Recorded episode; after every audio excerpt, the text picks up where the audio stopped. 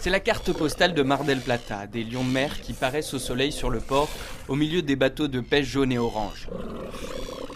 Attirés par les rejets de poissons, ces otaries à crinière cohabitent depuis toujours avec les pêcheurs de cette station balnéaire. Pourtant, à quelques mètres des animaux, José Antonio termine de souder une barrière. Le président du port nous a demandé d'installer une clôture pour que les lions de mer n'aillent pas dans la zone d'exploitation du port. La baisse d'activité provoquée par la pandémie est en effet venue perturber la cohabitation. Ils se sont dit que c'était mieux d'être dans le centre du port plutôt que là où ils étaient avant. Et d'une quinzaine, on est passé à 450 animaux sur le quai. Et depuis, les habitudes ont la vie dure, explique le président du consortium du port Gabriel Felicia. Eh, Certains animaux étaient tellement accoutumés à être là qu'à une certaine heure, ils allaient chercher une ration de poisson. D'autres montaient sur les voitures et les cassaient ou s'installaient devant un commerce du quai des pêcheurs et ne laissaient personne entrer.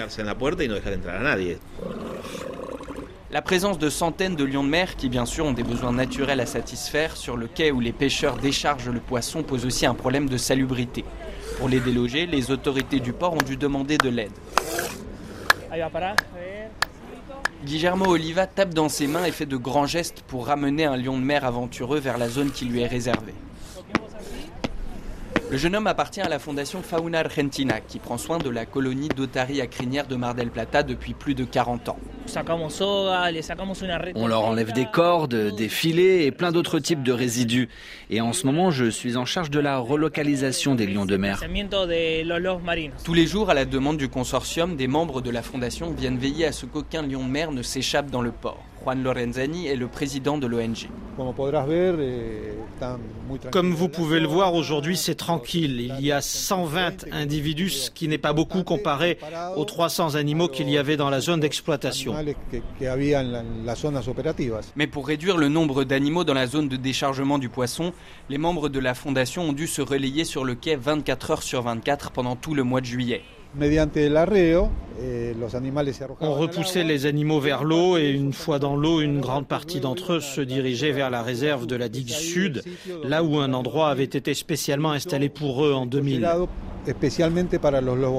Le suivi est ensuite assuré par le groupe d'études des mammifères marins de l'Université nationale de Mar del Plata, dont fait partie Gisela Giardino.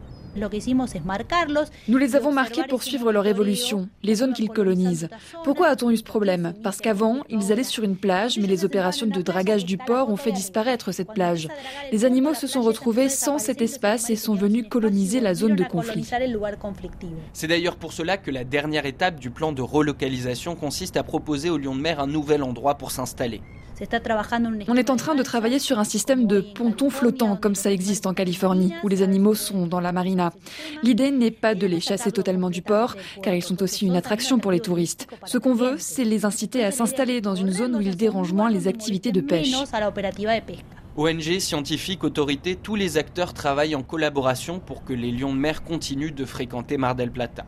Après tout, comme le remarque le président du port Gabriel Felicia, ils étaient là bien avant notre arrivée quelque part, c'est nous qui sommes chez eux.